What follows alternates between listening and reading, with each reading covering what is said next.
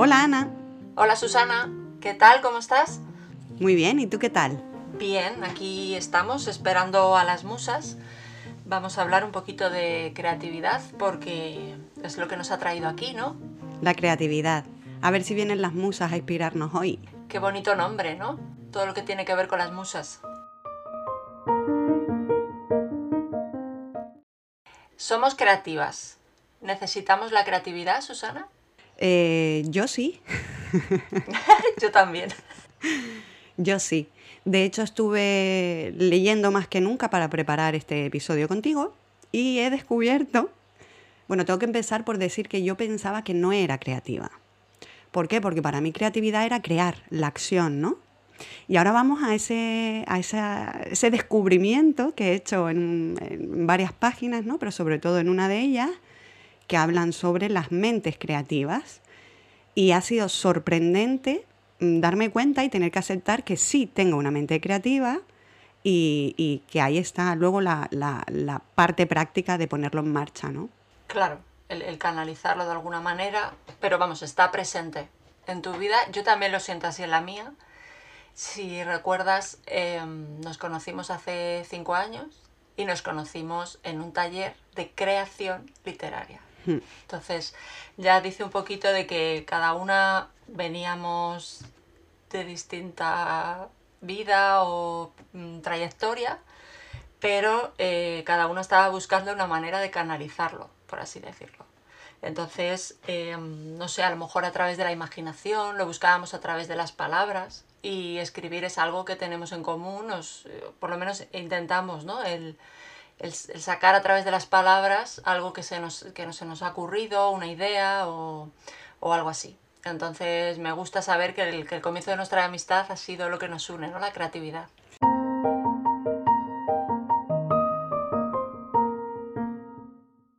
Recuerdo que con los primeros amores, con 14 años, pues enamorada de un chico que no me hacía mucho caso, que suele ser muy típico, ¿no? Como salida de, de, esa creatividad, ¿no? Ahora hablaremos de ello si quieres más profundamente. Sí. Pero, pero escribí mi primer poema, poema, que lo leí el otro día y de poema no tiene nada, ¿no? Pero sí es una expresión desde dentro de un sentimiento. Claro. En este caso, de, de, de amor Sí, porque no era de dolor, era de amor, de amor no correspondido. Entonces se titulaba o se titula Rayo de Luna. ¡Ah, qué bonito! Y aún lo conservas, qué bonito. Aún lo conservo. Claro, yo de pequeña, bueno, pequeña, jovencita, igual, lo que has comentado, el, el desahogo en un diario, pero yo no conservo, no conservo ningún diario de los que escribí porque era autodestructiva, así que entonces destruí todo lo que escribía pero sí es cierto que lo canalizaba a través de la palabra. No, no dibujaba, no pintaba, no me dio por la música, pero sí necesitaba... Yo empecé con los libros, empecé a leer muy pequeñita y entraba en ese mundo de la imaginación y me perdía, me perdía allí. Y luego, pues según te vas haciendo un poquito mayor, pues intentas entender lo que pasa, lo que ves a través de la escritura y bueno, así empecé yo a relacionarme un poco con esto de qué es ser creativo. Y bueno, nos ha llevado a este espacio que estamos creando y no sé cómo lo definirías tú. Yo creo que es un espacio creativo. No sé si quieres poner alguna característica más. Sí, lo que ocurre es que, es que me parece súper interesante porque no dejo de descubrir cosas de ti, cosas en las que coincidimos muchísimo. Es decir, empezaste a leer, en tu caso no sé si por simplemente placer, compañía, yo digo que a mí me salvó la niñez los libros.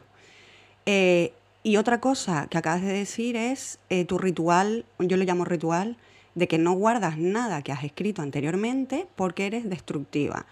Por favor, explícame eso porque tú sí conoces mi ritual y sí que sabes por qué, en mi caso yo quemaba una vez que había pasado eh, esa etapa o, había conseguido ciertos objetivos, lo que fuera mm, sobre lo que escribiera, ¿no? También tenemos que decir que eran escrituras terapéuticas. Escribíamos lo que llevábamos dentro y era una manera de sacar los dragones, los pensamientos, cualquier cosa que nos... Eh, iba a decir nos perturbara, pero bueno, es que a lo mejor es demasiado drástico, ¿no? Pero es tan sencillo como el que, en mi caso no era un diario, pero es tan sencillo como llegar, eh, enfrentarte a la hoja en blanco para arrojar todo lo que sientes. Si lo que sientes es desolación, es pena, pues lo sueltas y lo que sientes es alegría también. Aunque en mi caso era más común utilizarlo como el que usa un psicólogo o un amigo, ¿no? Mi amigo era el papel y el lápiz. ¿En tu caso? En mi caso, hombre, no era tanto como un amigo que volcara ahí yo, sino simplemente estaba ahí y es lo que usaba, era como una herramienta. Para mí yo no lo era pequeña, o sea que tampoco tenía ese conocimiento de que podía usarlo, sino para mí estaba ahí y lo usaba. O sea, yo digo autodestructiva en el sentido de lo que creas, ¿no? No, no es que no estuviera contenta con lo que hacía, sino tenía como ese miedo a que alguien lo leyera o, o un miedo a que me descubrieran eso que yo escribía. Claro era, era como mi lugar, mi mundo, donde yo me metía. Entonces, que alguien entrara en lo que sentías, porque claro, tenía, era diario, ¿no? En lo que sentías, lo que te pasaba, era como, uy, no. Entonces, con ese temor, porque debajo de los calcetines ya no era suficiente el escondite. Entonces, era como, no, bueno, pues lo que has dicho me ha gustado porque también me pasaba. Es decir, cuando ya habías pasado esa etapa, como que habías aprendido, dices, bueno, pues ya, pues no quiero que lo encuentren, tampoco lo voy a releer ahora y lo, lo rompía. Yo pum pum pum hacía cachitos y lo tiraba. Yo recuerdo también que escribí unas historias de crímenes y tal, jovencita también, y, y ahí ya me atreví a leerlo. A mi familia, claro. Y poquito más. Ay, qué bien escribe la niña, ay, qué bonito, continúa, ay, qué... Pero yo no estaba contenta con ello. Pero no porque yo hubiera que fuera crítica, sino porque me daba vergüenza. Ya. No, no sabía que, era eso. Era más por timidez. Sí, por timidez, era algo como que quería esconder, como que no sé por qué estoy haciendo esto, vaya, nadie lo hace más de mis amigos, tal, y como que lo... Sí, te resultaba raro a lo mejor. Sí, para mí era raro y era como una rareza mía, entonces pues me daba vergüenza y, y lo... Y no, y no están, esas historias ahí se quedaron. Recuerdo algo de lo que escribí, pero poco más. Pues qué pena, me encantaría leerlo. Ya, ya, ya. No sé, intentaré recuperar la idea. La idea yo creo que algo recuerdo, pero poco más. Preguntaré a mi madre. Pues sí. Y volviendo al tema que me preguntabas, de por qué estamos aquí, ¿no? Cómo se nos ocurrió hacer el podcast. Eh, es como no se nos ocurrió antes, quiero decir. Tenemos que contar que más o menos se ve que nos hemos conocido en un curso de creación literaria, hemos coincidido después de muchos años, nuestra relación ha ido evolucionando, ha ido a más, a más, a más, a más. Y como anecdótico, casi todo lo que nos ha pasado en este tiempo es que cuando hemos empezado a hablar de nuestra vida, de nuestras formas de entender el mundo, la vida, em, cualquier aspecto, ¿no? Sobre todo la creatividad y tu forma de, de ser ante ella, tenemos muchos lugares comunes. Sí, yo lo veo igual. Paralelismos incluso en cosas que nos han pasado. Entonces siempre eh, llegamos a como al mismo punto y nos entendemos. Eso es. Y entonces el confinamiento mm, nos paró en seco. Sí. Nos paró en seco. Teníamos con otra compañera también del curso de creación literaria, con Susana. Habéis hablado vosotras dos de hacer una especie de eh, book, book, ¿cómo es? Book, crossing. Sí, book crossing. Sí, que dejas un libro libre y que va pasando de mano en mano, una cosa así. En España creo que de hecho hay algún movimiento que se llama así, libros libres. Entonces queríamos hacerlo de una manera diferente, más local. Ambas somos de Fuenlabrada. Eh, las chicas de nuestro grupo de creación literaria, que sigue vivo, también son de Fuenlabrada. Hacemos un buen equipo entre todas. Somos todas soñadoras, creativas y es maravilloso. Les mandamos un saludo desde aquí. Sí. Mándale un saludo, Ana. Sí, no, pues de esto que yo estoy encantada porque aprendemos mutuamente entre todas y, y escriben cosas muy bonitas. Todas muy diferentes y a la vez con cosas tan, tan parecidas, ¿no? Sí. Entonces teníamos ese proyecto y habíamos dicho, ¿y por qué no llevarlo a Fuenlabrada? Creo, Ana, que tú le decías a Susana, no me acuerdo quién fue de las dos, pero yo estaba ahí, yo acababa de llegar a la conversación esto es una historia que teníais vosotras dos. Y yo me acoplé rápidamente. Sí. Y sé que decíais, mmm, creo que tú decías, mm, quiero que la gente lea más, ¿no? Me motiva a pensar que a lo mejor hay gente, y Susana también lo decía, que a lo mejor no lee porque, porque nunca entraría a una biblioteca. Claro. Tú mismo lo acabas de decir, yo escribo y soy rara. Hay gente que, que no ha descubierto a lo mejor el placer de leer porque le resulta raro porque no lo ha hecho nunca. No lo, no lo sabemos, ¿verdad? Pero hay motivos. Y, y, escuché hablar sobre la idea, me pareció tan bonita y como, y como yo me meto en todos los fregados que tienen ese fondo tan bonito y sois dos personas tan bonitas, dijimos, lo hacemos. Y teníamos casi fecha, dijimos que para abril. Sí, para la feria del libro, sí, sí. ¿Y qué pasó después? Pues el COVID. La pandemia mundial. Vino esta pandemia mundial y que ya se está pasando de larga. y entonces, hablando un día por teléfono, dijimos, vamos a hacer algo juntas. Y lo primero que pensamos fue, venga, escribamos una lista. Somos muy de listas, ¿vale? ¿Te acuerdas, Ana? Sí, sí, sí. Además creemos que en la lista eh, apuntamos fechas que podíamos hacer. eh, bueno, fechas no, miento. eh, apuntamos proyectos que podíamos hacer juntas. Sí, sí, sí, lo recuerdo. ¿Y qué pasó? Pues que cuando las pusimos en común, o cuando tú me la mandaste a mí, yo vi que coincidíamos, bueno, cuando las pusimos en común, estábamos las dos eh, atónitas. Hablando de lo mismo. Sí. Estábamos hablando de lo mismo. Quitando mi proyecto personal y el tuyo, Ujú. eh, el resto era lo mismo. Era o escribir un libro juntas, crear un espacio donde, donde podamos crear y ayudar a crear a otras, a otras personas, hacer un podcast. Sí. Y entonces rápidamente, en cuanto leímos, dijimos, ¿qué es lo más sencillo en este confinamiento? Tenemos ambas ordenadores, tenemos micros, tenemos... ¿no? Sí. Es algo que está democratizado. Elijo palabras muy complicadas de pronunciar. sí. Em, se puede hacer un podcast. Y esto fue el 28 de abril, creo recordar. Y aquí estamos. Nada, han pasado poquitos días, pero como lo teníamos claro, coincidíamos tanto en tantas cosas que decidimos crear un espacio donde, donde poder desarrollar este lado creativo que nos une y del que vamos a hablar ahora un poquito. Y podemos hablar de libros, de cine, de cómo la creatividad está en nuestras vidas o cómo la vemos, eh, no sé, de, de muchos intereses que tenemos en común. Y creo que puede salir algo muy bonito.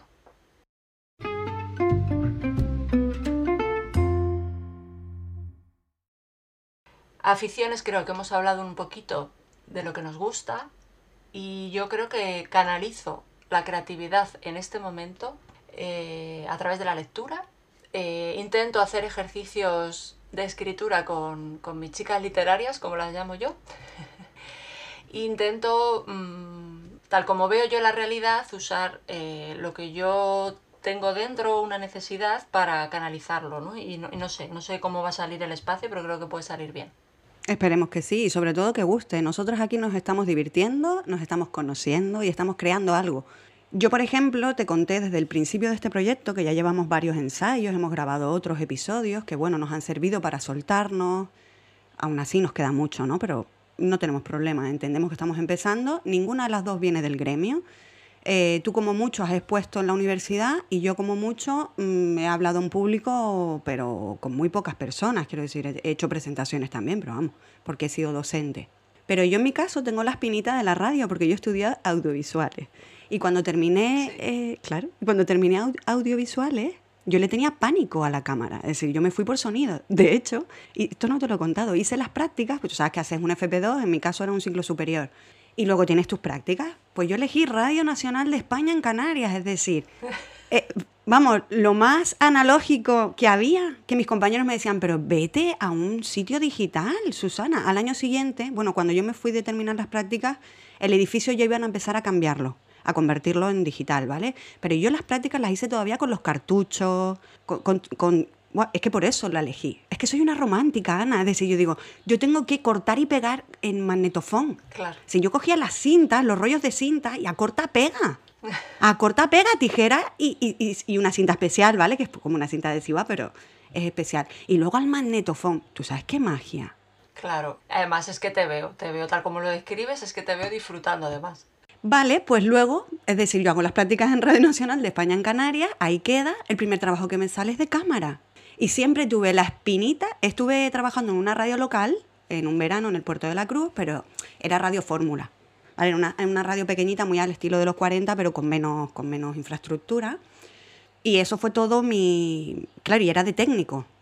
Hice cursos de locución, pero esa espinita de, de grabar en radio siempre la he tenido ahí. Pues mira, mira qué espacio más bonito ahora para que te explayes. Entonces ahora estoy feliz aquí hablando con todos vosotros. Pues tienes que disfrutarlo.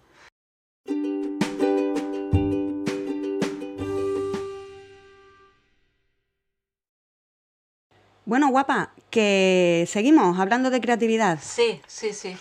Perdona, ¿eh? que me queda así un poco así, pero seguimos desarrollando Aquí, el tema. aquí Ah, no se pide perdón. Como si tienes que ir a por un vaso de agua, hombre, ya. Nuestras aficiones creativas, hemos dicho leer, escribir. Mm, vale, Ana, La pero. radio, sí, La sí, radio, aficiones creativas. Todo lo que tiene que ver con la creatividad, los que nos oyen saben.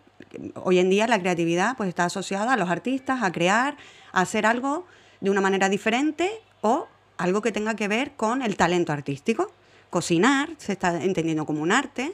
Sí, ¿A que sí? Sí, no, no, totalmente. Cocinar, vamos, las escuelas de cocina ahora mismo y la escuela, eh, esta cocina creativa de nitrógeno líquido y demás, esto es pura creación de la imaginación. Sí, sí, eso ya es un salto más allá y es lo que luego hablaremos, que eso es innovar, ¿no? Dentro, Claro. dentro, dentro del apartado creativo. Sí, y bueno, acuarela, yo por ejemplo estoy aprendiendo a pintar un poquito en acuarela, o sea, hay mucho, lo que es creación siempre lo vamos a asociar a las artes. Si quieres definimos un poquito el término, Sí, el de creatividad. Claro, sí, y vemos un poquito por- con qué está relacionado. Perfecto. Y mm, no sé si quieres definirlo tú. ¿Me das paso? A ver, hay muchas definiciones de creatividad. ¿Damos la nuestra o damos la que sabemos que hay muchas, muchas definiciones? Para ti creatividad qué es y lo que te salga. No hace falta que sea la de... Pero vamos, la fácil, la de que es crear algo. Sí, pues crear para mí es dar vida, es dar luz a lo que permanece en la sombra. Y me acabo de acordar que muchos creadores, yo que sigo y tú también, en Instagram y en muchos sitios seguimos, por ejemplo, a escritores o escritoras, ¿no? Y termina su obra, en el proceso de crear, dicen, eh, cuando ya la terminan y la culminan, suelen eh, definirla con un parto. No sé si lo has escuchado tú, Ana, eso. Sí, sí, como que sacan algo tan de dentro que se quedan luego como, ¿no? Y, y ven como la luz, ¿no? Que lo que crean es como lo que tenían dentro, ¿no? Eso es. Es como el proceso del embarazo sería todo el proceso de creación y cuando ya tienes ese libro editado, publicado en la librería, ese cuadro terminado y colgado en alguna galería de arte o en la pared de tu casa, ahí es cuando dices, ya lo parí, ya está. Sí, ¿No? Se, vive, se vive como un parto, entonces por eso digo que crear eh, es, es eso, es dar luz, ¿no? Es dar a luz. Dar a luz, claro, sí, nunca mejor dicho, a la, expresión que estabas usando con lo del parto. Efectivamente, yo también creo que es algo como una necesidad de dentro y luego también lo quiero relacionar con la imaginación, ¿vale? Porque te- se tiende a crear algo que no está a lo mejor, que no estás viendo la realidad o quieres proyectar algo que es nuevo y tiene que ver con los artistas, eh, con el arte, artes plásticas, visuales, la palabra, hay, hay muchos tipos y podríamos hablar de los distintos tipos de artistas o los que son creadores y los que son creativos, que creo que hay diferencias. Sí, sí las hay. Pero para ti entonces eh, creatividad es imaginación, principalmente. Principalmente sí, porque yo me gusta mucho el, eh, el imaginarme en ese mundo, porque claro, yo uso la palabra, me gustan los libros, entonces claro, para mí ese mundo de la imaginación es crear, sí. Imaginar cuando creas y también cuando recibes el arte, que es algo que no hemos hablado, de que el arte sin el espectador, mm, el arte si no tiene un espectador, el espectador tiene que ser sensible y aunque no crea, también de alguna manera imagina, ¿no? De ahí que, eh, que sea tan subjetivo y que lo que para ti es arte y dices, guau, para otro dice, no me llega. Claro, yo creo que está íntimamente unido, porque es cierto que el que es creativo también es observador o, o- o que le gusta el arte y participa como espectador del arte. Entonces está muy unido. Eh, está unido con la idea de ser creativo y lo de crear algo, que es lo que, está, lo que te estaba diciendo antes. No es lo mismo crear algo nuevo, es decir, juntamos a un grupo de personas, le damos un folio en blanco y les decimos, venga, vamos a dibujar, eh, venga, el hogar, que es para vosotros el hogar, dibujar una casa, lo que se os venga a la cabeza. Seguramente todo el grupo de personas de distintas edades, de donde vengan, van a dibujar algo, van a crear algo, van a usar su creatividad para dibujar o para pintar. Pero no todos van a ser creativos, no todos van a, usar su imaginación, lo que llevan dentro y lo van a sacar fuera y plasmarlo en una hoja. Entonces creo que hay que diferenciar entre los que crean algo tal cual y el ser creativo que ya va más al, artista o al arte. No sé si lo ves igual o tienes algún otro ejemplo. Te iba a decir, qué buen ejemplo. Es que es genial, es súper gráfico. Entonces, estamos de acuerdo en que todo el mundo puede crear. Cualquiera puede crear. Picasso decía que todos los niños nacen creativos, que lo difícil es que el adulto lo mantenga esa creatividad. Estoy de acuerdo contigo totalmente. Me has hecho recordar, Ana, mis clases de gramática audiovisual, cuando hablábamos de cine y la forma de contar, que nuestro profe, Miguel, eh, nos contaba que había dos tipos de creadores, el artesano y el innovador.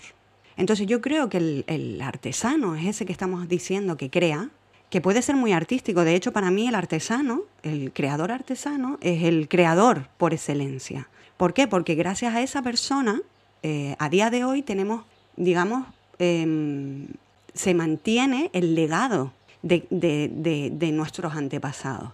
En, en, cine hay unas reglas para grabar. En cine tú tienes un pedazo de manual con unas reglas mm, brutales. No saltarse el eje, muchísimas, ¿vale? De cómo se debe componer una escena, de cómo se deben de, componer los planos, qué significa cada plano, cada corte, cada encuadre, los movimientos, qué dicen, qué no dicen, si un plano es oblicuo, si es aberrante, todo eso tiene un significado como las palabras en nuestro idioma y tiene una gramática. El lenguaje serían los planos, la gramática es cómo los sucedo uno detrás del otro y qué digo.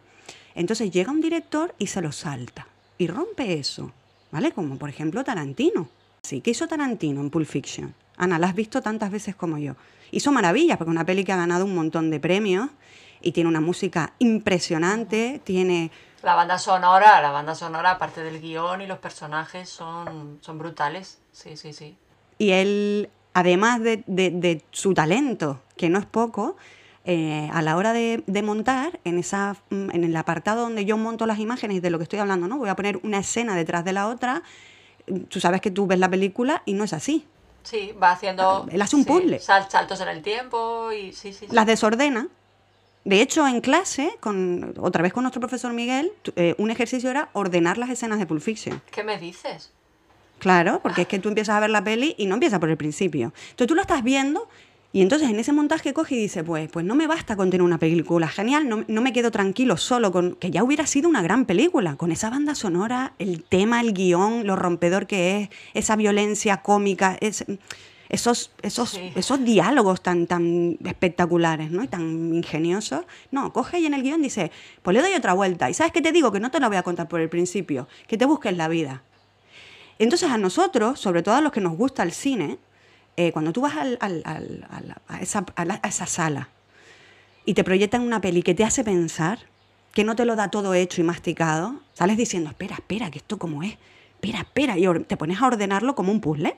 Entonces, ese tipo de creadores son los que generan los cambios, eh, son los que, mm, pues eso mismo, marcan las diferencias, ¿no? Los que innovan, que es lo que has dicho antes, los que innovan, claro, sí.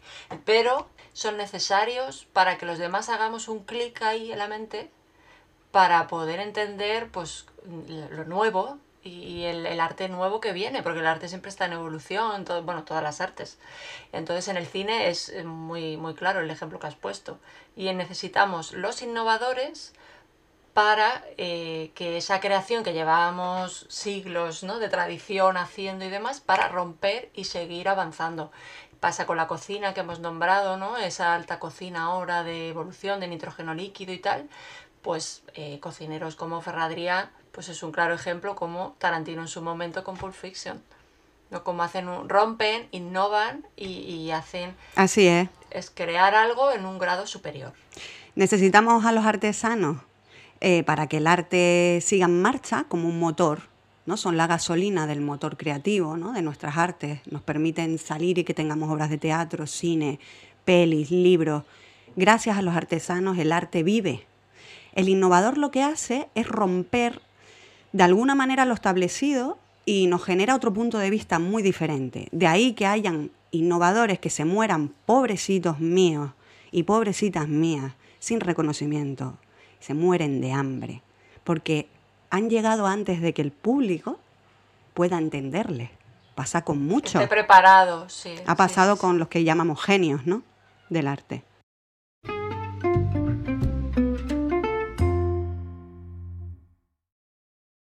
Mm, el, cuando elegimos qué estudiar, en qué voy a trabajar, eh, yo sinceramente aplaudo a los valientes que deciden, no, me voy por las bellas artes, me voy por, por lo el cine, ¿no? Me voy por, por la danza.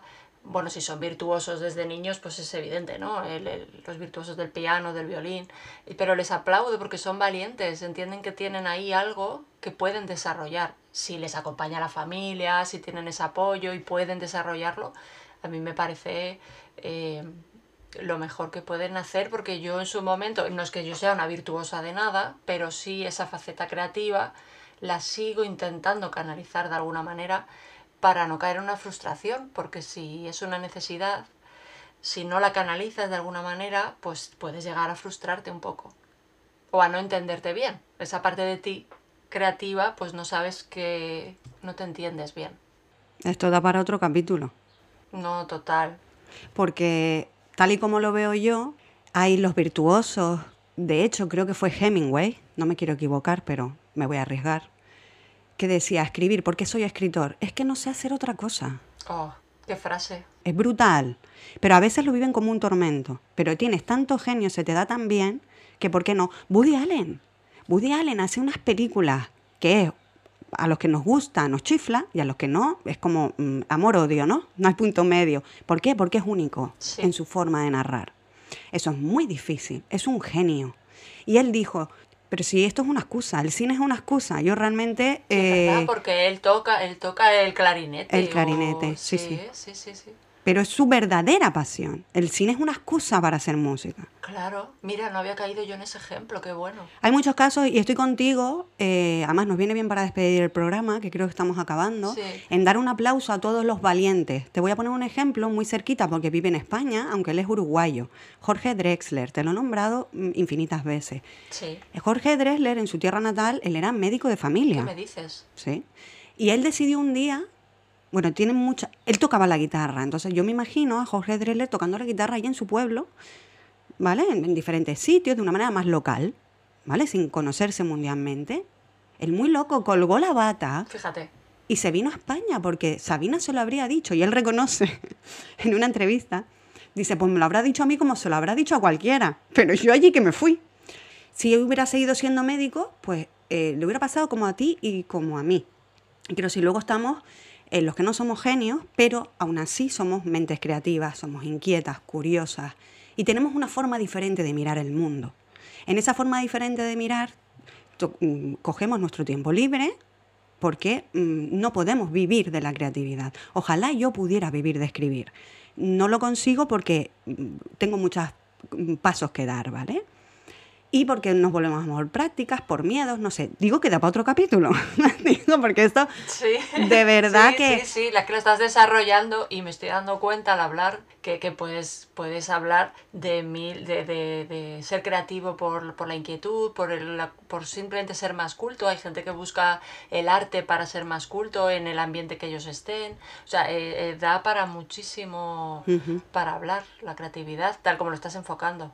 Así que seguiremos hablando de la creatividad en el próximo episodio y en casi todos, si no directamente, indirectamente, porque estaremos creando, entonces es inevitable.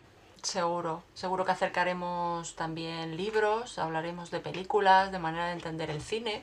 Sobre todo de libros y de películas, sobre todo. Sí. Y en medio pues meteremos cositas nuestras, personales, anécdotas, cosas chulas que vamos aprendiendo, ¿a que sí? Claro, cómo estamos eh, aprendiendo a, a entender nuestro propio arte que llevamos dentro. Eso es.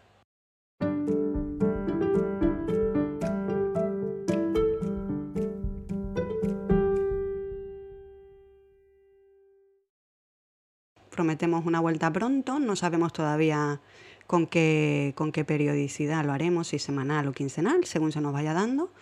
Pero bueno, arrancamos, Ana. Qué bien. Primer episodio. Sí, me ha encantado charlar y además me has puesto varios ejemplos que me he quedado ahí con la cosa y pensando que va a dar para pensar yo aquí mi rato libre. Escucha, que tengo más, pero es que no caben todos en un episodio. Pues para la próxima charla entonces. Para la próxima.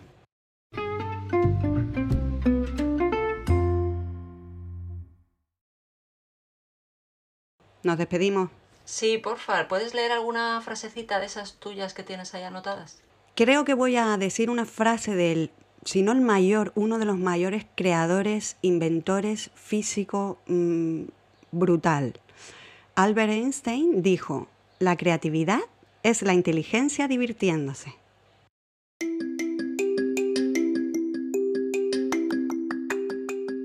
Me encanta, Susana.